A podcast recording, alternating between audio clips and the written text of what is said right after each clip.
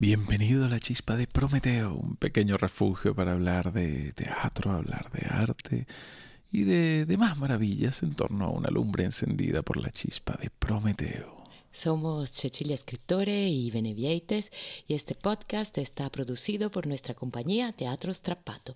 No olvides suscribirte para no perderte ningún episodio.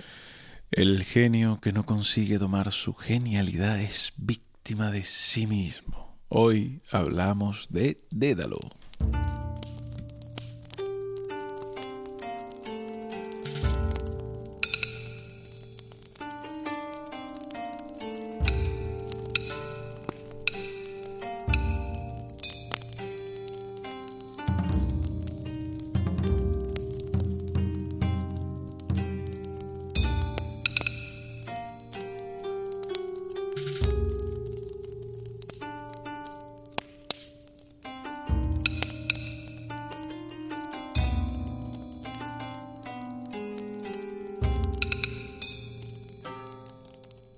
Dédalo, hijo de Opálamo, del que se dice que había recibido de Minerva el don de la artesanía, arrojó desde lo alto de un tejado al hijo de su hermana, Perdiz, porque envidiaba su destreza, pues había sido el primero en inventar la sierra. Por este crimen se marchó de Atenas al exilio, en Creta, junto al rey Minos. Y así empieza la historia de nuestro inventor mítico. En el episodio anterior lo conocimos cuando ayudaba a Pasífae a convertirse, o mejor dicho, a aparentar ser una vaca. El breve fragmento que hemos escuchado es del mitógrafo Higino. En él, como suele ser con Higino, se nos narra de forma extremadamente concisa de dónde viene Dédalo. Era un ateniense, un admirado inventor ateniense, pero la biografía de muchos personajes en la historia nos enseña que en el fondo, a la altura de la gloria, están solo aquellos que no la desean. No con falsa modestia, sino con sincera entrega. Solo aquellos que no buscan el reconocimiento consiguen crear cosas verdaderamente grandes. Dédalo Amaba su fama, amaba su posición del mejor entre los mejores, el inventor supremo, pero Dédalo tenía un sobrino, un talentoso aprendiz de inventor, un pequeño genio. Dédalo temía que eh, el joven ensombreciese su fama, que pudiese llegar a superarlo Qué irónico. Dédalo, el inventor, temía a la naturaleza misma del progreso.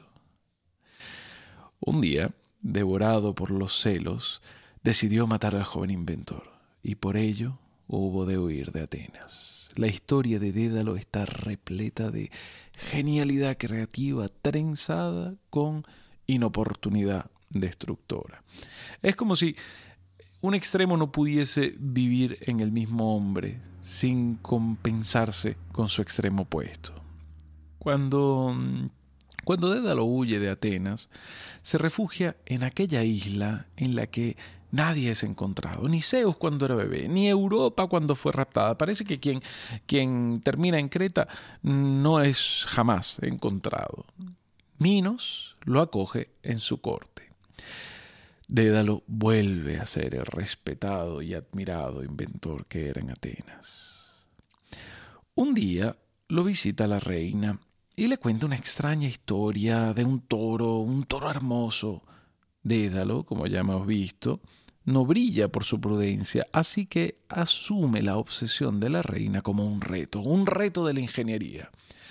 Y como ya contamos en el episodio anterior, crea una vaca de un realismo tal que hasta un toro pensó que estaba viva. Y aquí vale la pena hacer un pequeño paréntesis, porque este aspecto del realismo es importante. Tengamos en cuenta de que gran parte de estos relatos míticos se consolidan en la tradición griega mucho antes del periodo clásico. Recordemos que Homero y Hesíodo escriben en el siglo VIII antes de Cristo, en la así llamada Edad Oscura. En aquel entonces, el arte escultórico no tenía nada de realista, es más, era tremendamente pobre. Estamos a unos cuantos siglos de distancia de Fidias, de Policleto. De hecho, cuando en el periodo arcaico empieza a buscarse el realismo en la escultura, se habla de un estilo dedálico, un estilo de figuras que parecen vivas. Evidentemente eran los inicios y esas esculturas dedálicas hoy nos parecen tremendamente rígidas, pero por algún sitio hay que empezar, ¿no? Con esto quiero decir que la creación de una vaca de increíble realismo no era algo tan obvio en aquel contexto. Dédalo no tuvo tiempo de celebrar el éxito de su obra que ya se había desatado el caos por sus consecuencias. El pobre toro enloqueció y empezó a recorrer la isla destrozándolo todo, hasta que un día llegó el bueno de Hércules y en su séptimo trabajo lo consiguió capturar, lo domó y se lo llevó lejos de la isla. Pero aquel toro enloquecido y destructor no fue la única consecuencia de aquel zoofílico encuentro. Pasífae quedó embarazada y tras los meses de gestación dio a luz a un auténtico monstruo, mitad hombre, mitad toro, devorador de carne humana, el Minotauro. A este personaje tremendo lo conoceremos mejor en el próximo episodio, así que por el momento no perdamos la pista de Dédalo. Sin duda había causado un buen desastre construyendo aquella vaca, de madera, así que de alguna forma habría de ayudar a poner remedio a todo aquello. Minos le ordenó que construyese un laberinto en el que encerrar aquel monstruo. El laberinto ha sido siempre símbolo central de muchas metáforas, ese lugar del que es imposible salir sin un ingenio excepcional, sin una guía, ese lugar que desde arriba se entiende y dentro del cual nos perdemos. El laberinto no conduce a ningún lugar. En él hay solo dos opciones, vagar o salir. En el episodio de Talos hablábamos de los misterios y quizás el laberinto sea una representación concreta del misterio. Es una prisión y a la vez una promesa de salvación. Hay versiones que cuentan que Dédalo observó a la hija del rey, a Ariadna, mientras danzaba. Observó la trayectoria de sus pasos y con este diseño creó el laberinto. Si así fuera, quizás danzando se encontraría la salida, ¿no? O quizá esto simplemente quiera decir que la frenética danza de la juventud no busca alcanzar ninguna meta y por ello vive libre en su limitada jaula de inocencia. Otros dicen que el laberinto era una complicada construcción a espiral, y de ser así sería muy interesante, porque si en esta estructura hubiese un final, sería el centro, el cual, una vez alcanzado, se convertiría inmediatamente en el principio, el punto del que parten los infinitos caminos sería casi más importante el centro de la espiral que la salida. Sería más importante llegar al punto de partida, al origen. Pero sea como fuere, Dédalo creó aquel laberinto en el que sería encerrado el feroz Minotauro. Vagaría por los infinitos pasillos en busca de una libertad para él imposible vagaría y de cuando en cuando encontraría algún joven asustado en su camino. Lo devoraría y seguiría su camino absurdo, como lo son tantos caminos en este mundo. El Minotauro dormía, comía y seguía adelante, un adelante que daba vueltas sobre sí mismo. Qué bien representa el Minotauro ciertos aspectos de nuestro mundo. Pero ¿Quiénes eran aquellas víctimas que el Minotauro encontraba en su laberinto? Eso lo veremos en otro episodio. Lo que tenemos que saber es que un día el Minotauro se topó con un joven. Ese joven llevaba una espada. Este encuentro lo narramos mejor en un próximo episodio, pero de momento hemos de saber que en ese momento el Minotauro murió y el joven consiguió salir del laberinto. ¿Y cómo salió? Ariadna, la hija del rey, se había enamorado de él. La joven, al igual que su madre, pidió ayuda al brillante Dédalo. ¿Cómo podría evitar que aquel joven del que ella se había enamorado se perdiese en aquel laberinto terrible? Dédalo, con su característico sentido de la prudencia, decidió ayudar a Ariadna traicionando las órdenes del rey Minos. Y aquí se confirma que lo verdaderamente genial no es nunca complicado, sino sencillo. Lo, verdaderamente genial es casi obvio.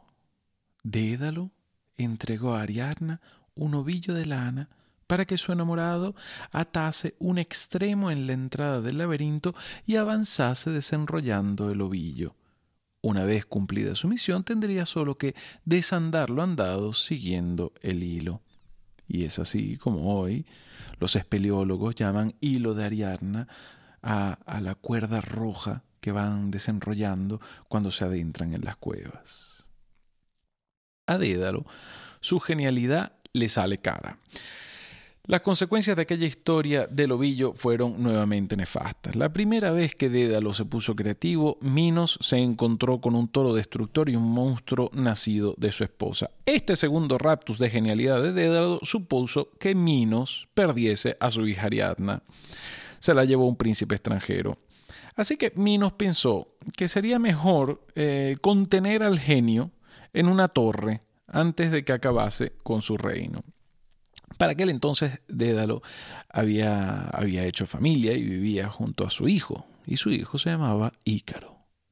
El rey Minos ordenó que tanto Dédalo como su hijo fuesen encerrados en lo alto de una torre. Según otras versiones, los encierra en el laberinto ahora vacío que el mismo Dédalo había creado.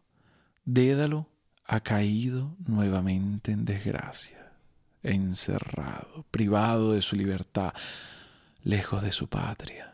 A fin de cuentas, ¿qué era esa isla para él? Dédalo se desespera.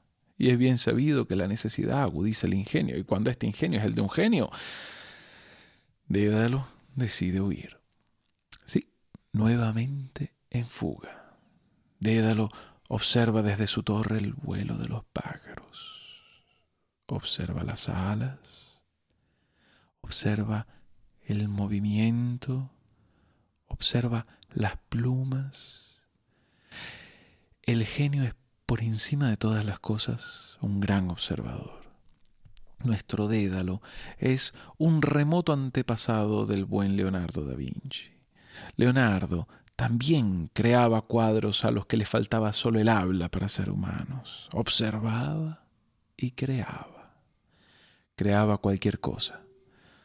Sirvió en Italia y luego en tierra extranjera sirvió al rey de Francia, como Dédalo sirvió a Minos. Allí observó y creó grandes cosas. Sin duda, Leonardo fue infinitamente más prudente que Dédalo y nunca terminó encerrado en una torre. Pero no hizo falta que lo encerrase en una torre para que observase el vuelo de los pájaros y diseñase, al igual que Dédalo, algún artilugio que le permitiese volar. La diferencia entre Leonardo y Dédalo es la diferencia entre la realidad y el mito. Leonardo nunca consiguió volar, mientras Dédalo consiguió crear con cera y plumas dos pares de alas para él y su hijo. Finalmente llegó el gran día. Las alas estaban listas. Dédalo nuevamente en fuga. Y hay un cuadro que me gustaría recomendarte. Se llama Dédalo e Ícaro y está pintado a principios del siglo XVII por el gran Van Dyck. Hay muchas obras de arte con el tema de Ícaro y Dédalo, pero yo creo que esta es la que mejor refleja la verdadera condición del joven Ícaro. Su padre está detrás de él, preocupado por todo lo que puede ir mal. Le está poniendo las alas, lo instruye. Pero el joven Ícaro está distraído. Está distraído viéndote viendo al espectador del cuadro, viendo a ese enésimo visitante que se planta ante el cuadro y lo observa. Ícaro te mira y se siente poderoso. Siente que tiene el control de la situación. Se siente adulto y valiente, pero Ícaro es en el fondo un niño. Dédalo lo sabe. Sabe que esas alas son un instrumento peligroso, pero pero hay que huir. Así que le pone las alas. Y como todos los padres, advierte al joven de los riesgos. Ícaro, como todos los jóvenes, hace oídos sordos y se siente importante con esas alas. Está orgulloso de que tú lo estés mirando. Ícaro tiene esa enfermedad que solo se cura con el tiempo, la soberbia de la juventud. Ícaro cree saber mejor que su padre cómo llevar esas alas, pero no, ese instrumento tecnológico que Dédalo ha creado requiere madurez. Y es curioso, pero si te fijas en la mano de Ícaro en el cuadro de Van Dyck, tiene una posición extraña. Está vacía, pero tiene la posición perfecta de quien sujeta un smartphone. Y no subestimemos el poder oracular del arte, por favor. Ahora escuchemos cómo nos cuenta este momento nuestro bien amado Ovidio.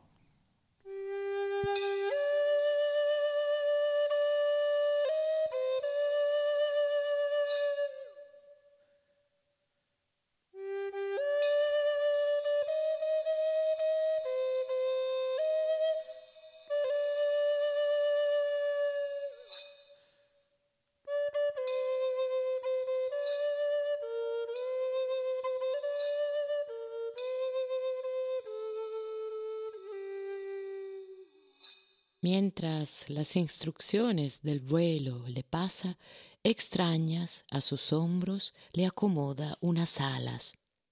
Lo preparaba y le daba los avisos y se humedecieron sus mejillas de adulto y temblaron las paternales manos. Dio unos besos a su hijo que ya no habrían de repetirse, y por sus alas elevado delante vuela, y se preocupa por su compañero, como el pájaro que desde el alto nido ha lanzado los aires a su pequeño polluelo, y a seguirlo lo anima, y en arriesgadas técnicas lo instruye, y él agita sus alas y las de su hijo vigila. A estos alguien cuando con su flexible caña intenta coger unos peces, o un pastor en su callado, o uno que araba en la esteba apoyado, los vio y se quedó atónito, y de ellos que los aires surcar podían, pensó que eran dioses.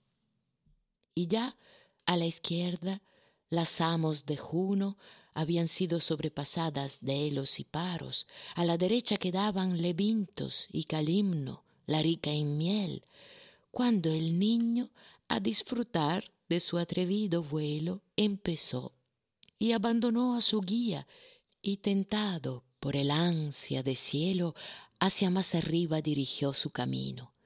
Del arrebatador sol, la cercanía va muyendo la fragrante cera, la ligadura de las plumas, se había derretido la cera.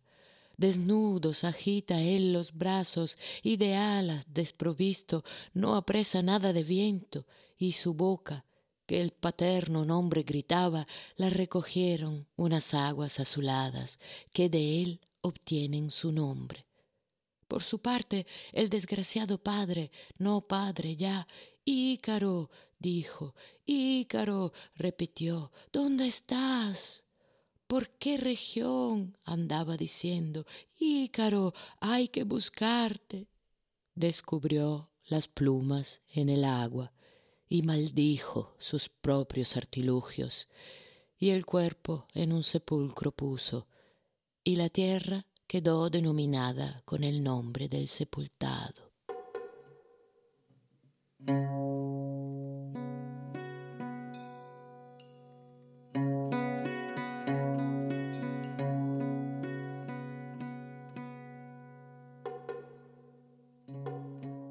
Dédalo está condenado a perderlo todo, a huir y perderlo todo.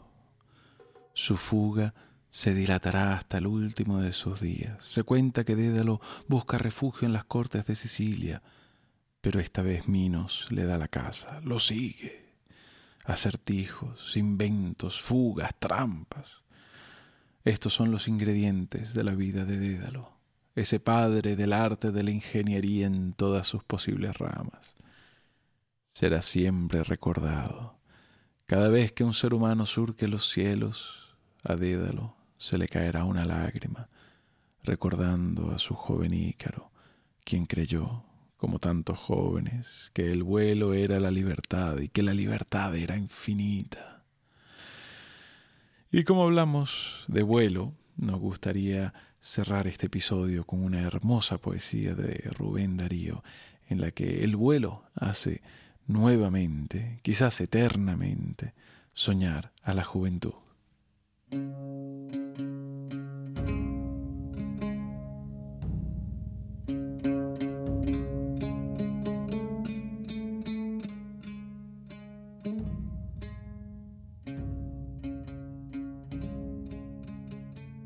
La princesa está triste. ¿Qué tendrá la princesa? Los suspiros se escapan de su boca de fresa, que ha perdido la risa, que ha perdido el color.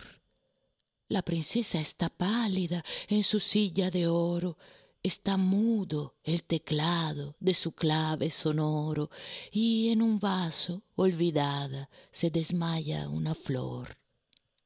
El jardín puebla el triunfo de los pavos reales. Parlanchina, la dueña, dice cosas banales y, vestido de rojo, piruetea el bufón. La princesa no ríe, la princesa no siente. La princesa persigue por el cielo de oriente la libélula vaga de una vaga ilusión. ¿Piensa acaso en el príncipe de Golconda o de China? ¿O en el que ha detenido su carroza argentina para ver de sus ojos la dulzura de luz? o en el rey de las islas de las rosas fragantes, o en el que es soberano de los claros diamantes, o en el dueño orgulloso de las perlas de Hormuz. Ay, la pobre princesa de la boca de rosa quiere ser golondrina, quiere ser mariposa, tener alas ligeras, bajo el cielo volar, ir al sol por la escala luminosa de un rayo, saludar a los lirios con los versos de mayo, o perderse en el viento sobre el trueno del mar. Ya no quiere el palacio, ni la rueca de plata, ni el halcón encantado, ni el bufón escarlata, ni los cisnes unánimes en el lago de azur.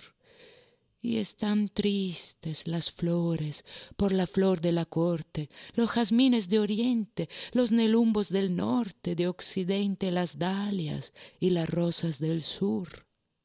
Pobrecita princesa de los ojos azules, está presa en sus oros, está presa en sus tules, en la jaula de mármol del palacio real, el palacio soberbio que vigilan los guardas, que custodian cien negros con sus cien alabardas, un lebrel que no duerme y un dragón colosal.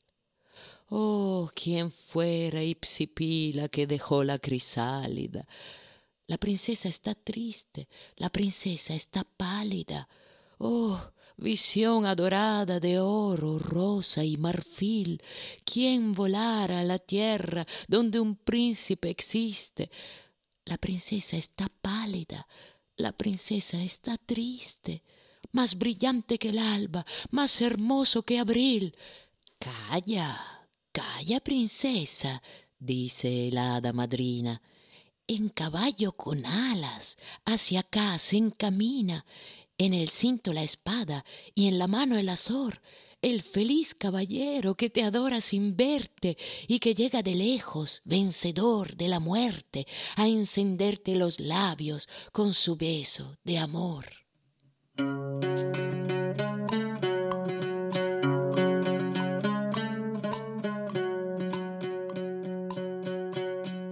Para nuestros mecenas de Patreon publicaremos una lectura de la primera parte del libro octavo de la Metamorfosis de Ovidio para seguir sumergiéndonos en este mundo cretense. Somos Teatro Strapato y nos puedes encontrar también en Facebook e Instagram. Y esperamos que tu curiosidad te vuelva a traer a la chispa de Prometeo. Dentro de dos semanas estaremos en aquel laberinto, nos perderemos por sus pasillos y miraremos a los ojos al temido Minotauro. Quizás nos sorprenda. Por el momento os deseamos unos días con muchas chispas y fuegos maravillosos.